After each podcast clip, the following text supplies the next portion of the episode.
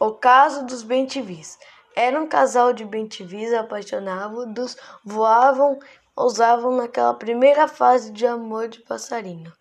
Namoro de asa e bico, entre o céu claro e a copa mais alta das árvores. Aí tão parecido com amor de gente, com a diferença que de, de não pode voar. Aliás, não seria namoro desses bentivis passando entre árvores. Bentivis urbanos, seu pouso natural são postes e fios elétricos.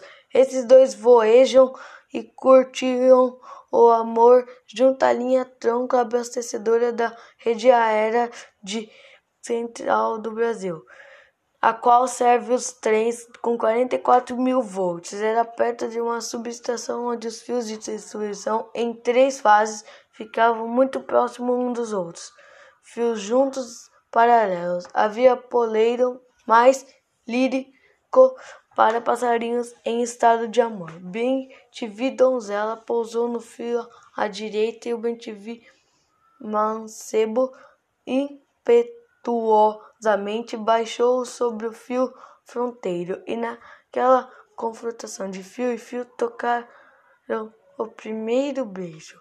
Jamais na história dos homens e dos bichos teve um beijo tão tremendas consequências porque os inocentes passarinhos, cada um pousado no seu fio condutor de 44 mil volts, naquela rápida carga de bico a bico, criaram um curto-circuito passando pela frágil cadeia dos seus corpos. A a corrente os eletrocutou, mas o curto também atingiu aparelho automático que desligou a corrente, paralisando internamente todos os trens. O interruptor automático funcionou com um kamikaze.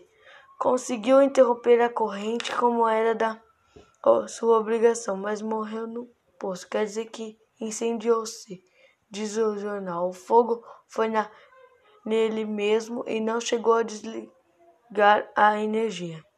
O sacrifício automático protegeu os transformadores da subestação. Assim mesmo houve tanta queima de fios outros exércitos menores que durante quatro horas ficou paralisada toda a rede tem elétricos da Central do Brasil.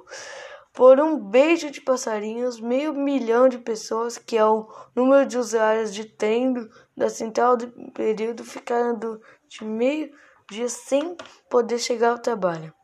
Só o beijo imortal trocado por Helena e o pastor de Paris, que desencadeou o lançamento de mil navios e causou a Guerra de Troia, pode ter, ser comparado. É por fatos assim que a gente verifica a fragilidade da camada de civilização, como é do, que dois indivíduos tão pequenininhos que os dois juntos não pensarão e o quilo, que podem determinar uma gigantesca perturbação na vida de uma, da metrópole. Tal confusão e prejuízo tão imensa, quantidade de homens, meio milhão. Hum? Isso acontece para quebrar o orgulho dos técnicos. Eles perdem muito, mas não podem tudo. E de vez em quando Deus, o Senhor, suscita um fenômeno, servindo das mais pequeninas e frágeis entre as suas criaturas. No caso dos dois passarinhos, para pôr em xeque a soberba do homem com suas máquinas.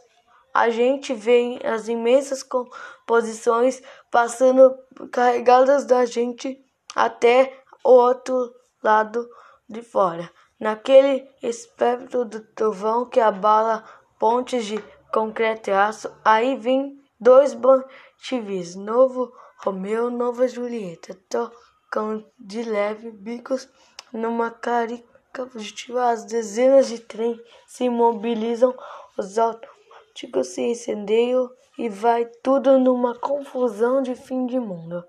Vocês morreram, é certo. Pobre casal de bentivis apaixonados. Morreram, mas serviam para provar que o Ponto importantíssimo da filosofia: de que adianta tanta arrogância dos homens se um singelo amor de passarinho tem força para reduzir a cinza e a fumaça?